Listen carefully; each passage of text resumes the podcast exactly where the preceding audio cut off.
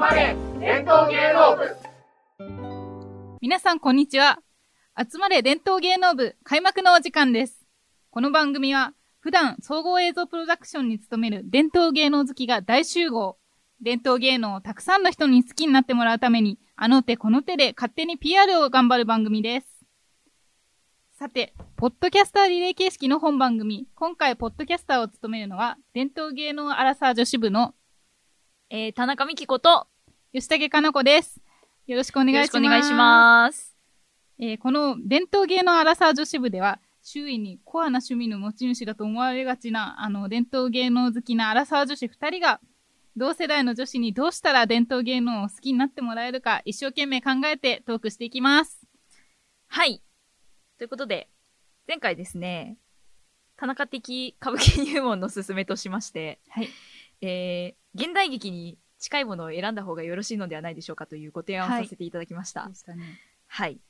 あの、言葉がわかりやすいよねっていう ことだったりとか、はい演出が割と今の感覚に合ってますよねみたいな、はいところのお話なんですけれども、で一方で、こう、最近結構ステージものうんで配信が、あの増えていて、で、歌舞伎も例外じゃなくて、はい。そう、結構あの、オンデマンドで配信しますみたいなのが結構始まって、まあ始まってもう結構経ちますねみたいな感じなんですよ。うんで、で、最近の大きなトピックでいくと、うんあの、歌舞伎版、風の谷のナウシカが配信になっておりました。出ましたはい。こちら、あの、新作歌舞伎と言われるものですね。うんはい。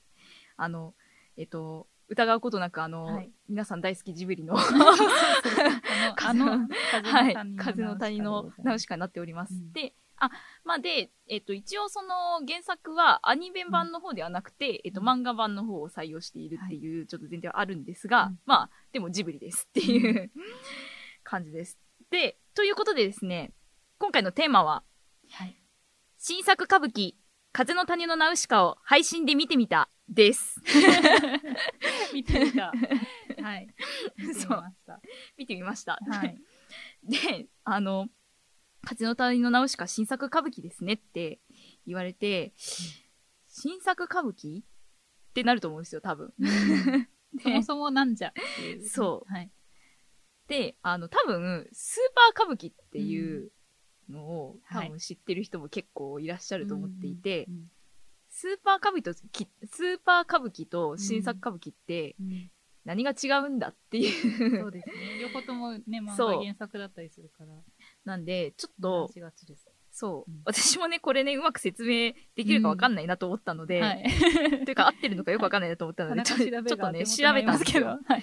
田中調べ。は えっと、で一応そのスーパー歌舞伎っていうのはですね、あの3代目の市川猿之助さん、で、今、うん。えっと、2代目市川猿翁さんになってますね。うん。によって始められた、こう、今までの歌舞伎にはなかった演出だったり、手法を取り入れた、歌舞伎を超えた歌舞伎のことを、スーパー歌舞伎と言います。はい。なんで、こう、演出の仕方とかが、うん。ちょちょっとこう、もう伝統から外れてたりとか、うん割とこう、現代劇のあのはい。やり方とかを、もうガンガン取り入れていくってうんいうことをしているのが、うん。スーパー歌舞伎。で、かつまあ、うんその、猿之助さんのこう、うん一門がやっているみたいな、うんあの、あの、近い人たちが一緒にやっているみたいなところも、そそう。で、まあ、現代劇の役者さんとかもね。あう、のもう入れてるっていうところはいが、えっと、スーパー歌舞伎。で、うん一方、新作歌舞伎は、こう、あくまでも歌舞伎というところから外れずに、うんうんえー新しい脚本で作られた作品のことを新作歌舞伎というふうに言います。なので、ちょっと大きく分けると、スーパー歌舞伎も新作歌舞伎の一種っていうふうに捉えることもできるんですけど、うんまあ、あの、一応、辞書的な違いで言うと、うんはい。こういう感じ、はいことになっています。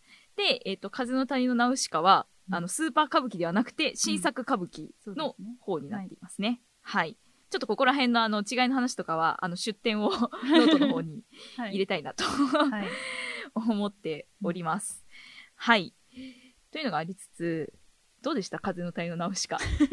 ナウシカ。実は、実は、どう、どうなんだろう、これ。たただね、これ、はいこあののナウシカ歌舞伎って、うんめちゃくちゃ長いんですよ。そうなんですよ。あの、6時間ぐらいあるそう超大作。ね片手まで見れたもんじゃないんですよ。あの、まあ、そもそも歌舞伎って片手まで見るようなもんじゃないんであれなんですけど。そうそうそういや、とんでもない長さだったんですよね。いや本当に、うん私あのこ高校で演うん劇やってたんであれなんですけど、6時間もよくセリフ覚えられる本なと当思 そうってですよね。ね裏も大変だし、表に出る人も大変だし。いやすごい挑戦だなっていうふうにうん。ちょっと思いましたね。本当そう。ね。3時間だけでも結構辛いと思うんですけど、それの二部立てってなるとどうなっちゃうんだっていう。まあなんかちょっと印象に残ったところとかあります？うーん。そうですね。私あれなんですよ。その、それこそ片手まで見れるようなもんじゃないので、はいはいはい。まあ正直最後まで追いつかなかったんですよ。見てみた、見てみたっていう配信しようと思ってたんですけど、ちょっとね、途中で切られてしまいました。実はね、はい私も最後まではたどり着いていないっていうね、そうそうどそううそう。これちょっと怒られるんじゃないかなみたいなこれ感じテーマになんだけどしていいのかっていうね。そう。そう。そう、なんかね、あの、うん倍速で見るっていうモードもね、あったんだ、うんあったんですけど、うんちょっとね、とね、それはなかなかね、お芝居倍速で見るのはね、うんなかなかちょっと難しくて、はいっていう言い訳です。最初からあれって感じになってるんですけど。そう、あの、演目と一緒に、あの、鈴木プロデューサーとね、はいはいはい。戸部さんでしたっけ？あのうん、ね、あの、お二人が対談したものも配信をされていたりして、うんうんうん私やっぱその、裏の方の話もすごく面白かったですね。裏の話、裏の話、裏裏話さんの裏トークのはい、話。あの、鈴木さん、すなわち宮崎さんの、はい裏、裏トーク的なところは、はいはいはいはい。非常に面白かったですね。これの、うん。このナウシカ歌舞伎の配信をこううん。記念して、鈴木プロデューサーが、まあその、その裏話だったりとか、あの、まあ、鈴木プロデューサーは実際に、あの、劇場に行って、はい。あの、見られたそうで、うん。まあそこでどう感じたかみたいそうな。鈴木プロデューサーはっていうとね、そそう。うそう実は、宮崎駿さんは行って見てません。見てないっていう。この話でめちゃめちゃ面白いんですけど、そうそうそうそう、でもこの話し始めちゃうとちょっとジブリ界になっちゃあ、うから。ね。そう あの、宮崎さんは、あの、皆さんの総評を持って良しとされたそうです。そうです超簡単に言うと。そう。あの、とても、評判が良かったので、はい評判が良かったんですよ。うんな、うんなので、あの、すごく宮崎監督的には上機嫌だったっていうお話をされてましたね。そうそうそう、よしよしっていうね。そう、なんかあの、うんえっと、今まで、風の谷のナウシカって、いろんうなんその実写化だったりとかっていうお話があはいったそうなんですけど、うんうんなんかそれを全部断られてたらしくて、そう今回もね、ダメかと思ったたらね、なんか、まあちょっと領域が離れすぎてるっていうこともあるらしく、うんうんオッ OK が出ましたと。奇跡の OK ってテイク。なったって。そう。そう一回 NG 食らったらしいですよ、でも。そうそうそうそうそう。そう。でもうんなんか思い直して、やっぱり、あの、OK ですってうんうんいううんことに奇跡的になって、なんか実現されたっていう、うんそういうのがあったらしいんですけどね面白いなと思って。そう、その、鈴木プロデューサーの話もありつつ、私がその、あ、どうしようかな。ちょっと本編の話からしてもいいですか、うん。あの、そうあの、配信のやつを見ていて、あの、あ面白いというか演出としていいなとかって思ったの、うん。一番最初にうん。工場スタイルから始める,、うんですよ。はい。そう、工場みたいにやって、はい。あの、えっと、この物語の舞台設定はこういうことでありますっていうのを話してくれるんですね。うんあの国がどういうところがあって、うん今世界はどういう状況でっていうのをうんうん工場でこう言ってくれるんです。はい。で私はですね、多分、珍しい方で、うん。あの、ナウシカのうん。アニメとかをちゃんと見たことがないっていう、実は私も同じそうなんです。よ。ナウシカが、あの、はいの空飛んでるぐらいの、うん。認識しかなくて、虫と仲が良くて空を飛んでいるぐらいの認識しかない感じだったんですよ。なんで、うん。その最初の工場を入れてもらったことで、うん。すごく物語が分かりやすくなって、うんうんうん個人的にはあの演出をしてくれたのはうん、すごく良かったなっていうのが一つと、うん。なんか工場ってこういう役割なんだなっていうのが、うん。なんか知らない人には伝わる、なんか一幕になったんじゃないかなっていうのも含めて、うんなんかあの演出はすごい良かったなっていう。うんうん。そう、今ね、一生懸命思い出そうとしてたんですけど、あのね、8月の、あの、いつかのね、8月の舞台でもそういう演出があったんですよ。はいはいはいはい。そう、あのーなんだっけな、大黒屋光太夫のお話をね、あの、はいはいはいはいはい。例の、あの、あれですよ、市川猿之助さんとはいはいはい幸四郎さんコンビがね、ああの、あ の二人よくいろんな、あうんの、演目されてますけど、で、その、ちょっと演目名は私はど忘れしたので、後でノートとかで補足できたと思うんですけど、あの、そういうところでも、あの、まず大学教授が出てきて、確かね、はい尾はいはいはい上松也さんがやってたと思うんですけど、それで、あの、皆さんを一気にそのね、舞台、その時代の世界に引き込んでから、はい、どうぞっていうね、そういう風に舞台に持ってくっていう演出があって、あ、それをちょっと彷彿するなっていう風に。はいはいはいはい思いましたはいうん。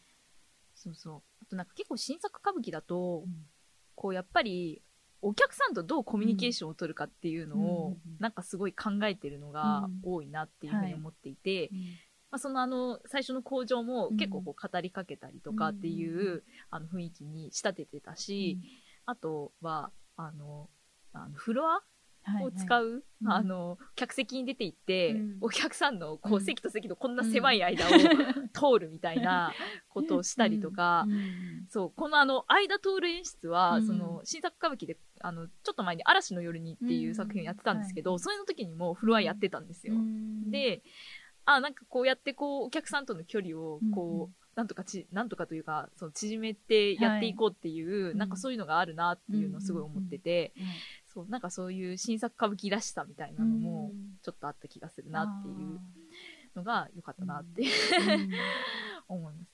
うん。そのフロアの演技をやりつつ、ん。なんかアドリブをこう入れていくじゃないですか。うん。はいはいそう。ちょっと失礼みたいな。なんかそれで、もうお江戸言葉が、うん。もうポコポンポン、なんかこう、はい。息を吐くように出てくるじゃないですか、やっぱり。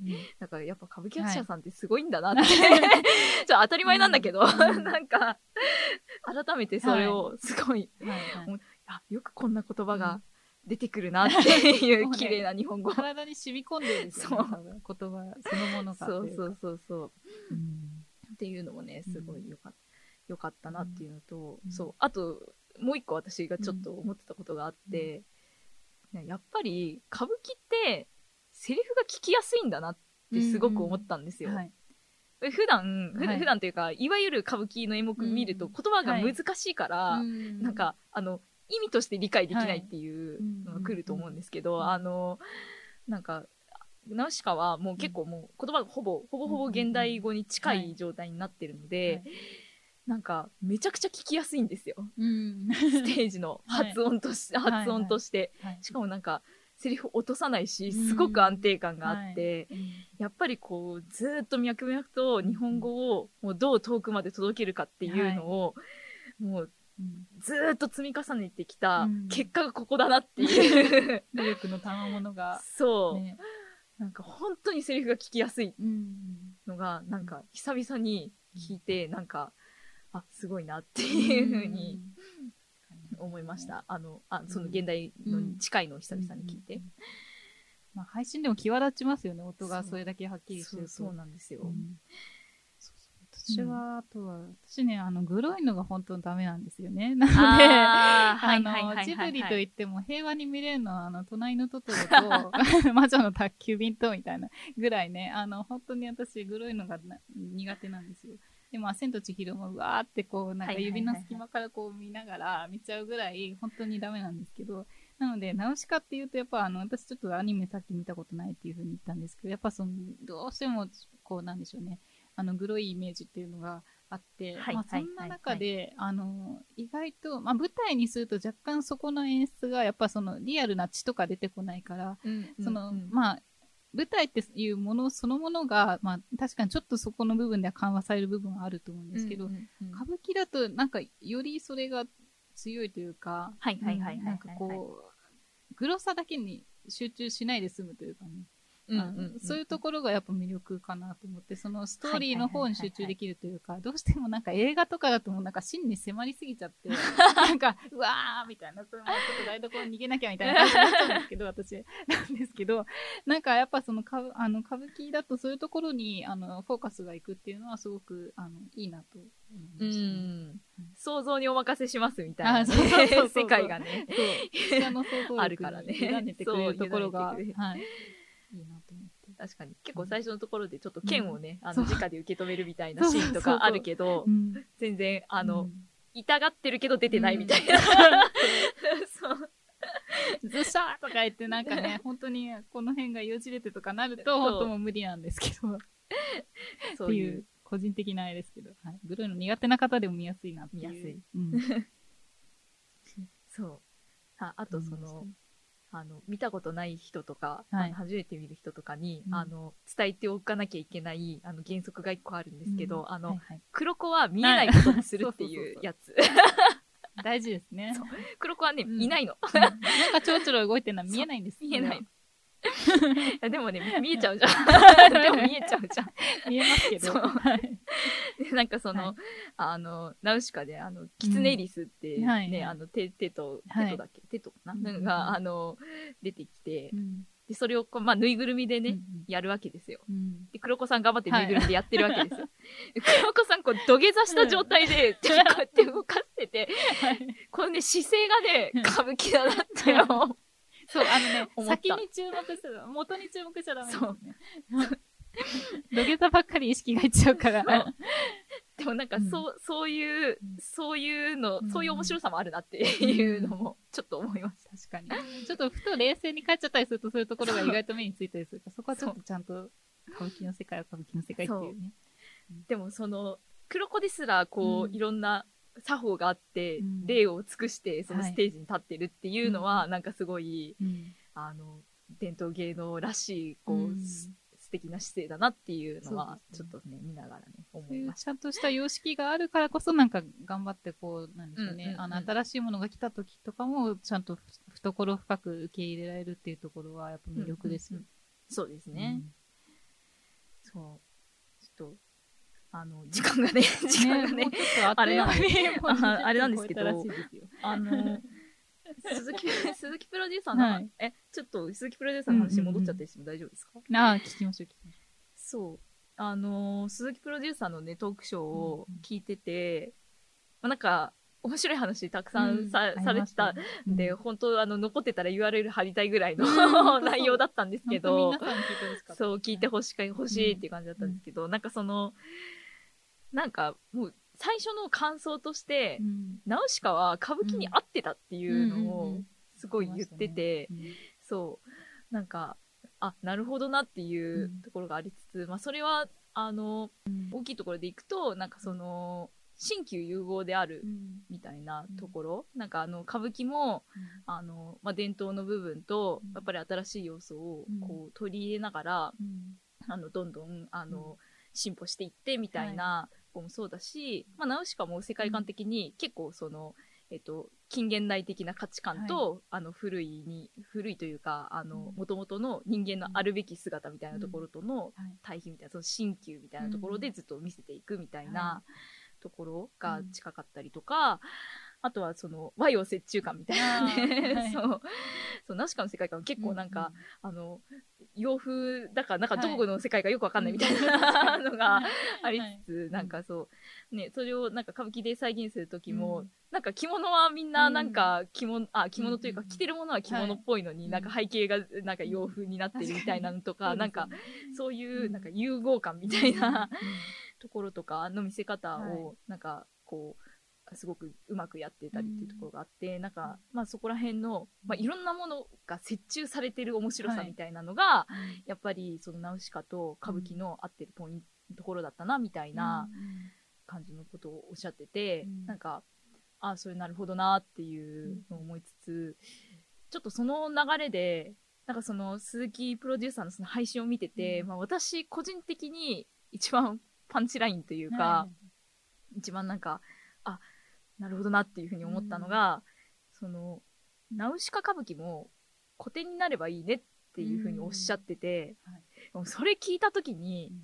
鈴木プロデューサーはやっぱり偉大なプロデューサーなんだなっていうのを、はい。すごい思ったんですけど、うんなんかそう、あの、ナウシカ歌舞伎も今、あの、初回というかは、い。だけど、うん。こう、再演を繰り返して繰り返して、うんうん。あの、古典になっていくといいねってうん。いう、そう、ところで、その、伝統を今作っているのであるっていう、うん確かにその歌舞伎とか、うん。そののとかいいろいろこうあのこのポッドキャストで扱ってる伝統芸能って、はい。あのいつかの時代は最先端で、うんうんうんそれがだんだん積み重なってきて今伝統って言われるようになってるじゃないですかうんね、だから、うん。そう今が伝統を作る原点なのであるっていううん発想は、あなんかすごいなっていう、うん。全然思いつかなかったなっていうふうに思って、なんかあのでそしてその発想すごい素敵だなっていうふうに思ったから、なんか、そうすごくあの印象的というか、うん。パンチラインとしてすごいうん。残りました。確かに、うん。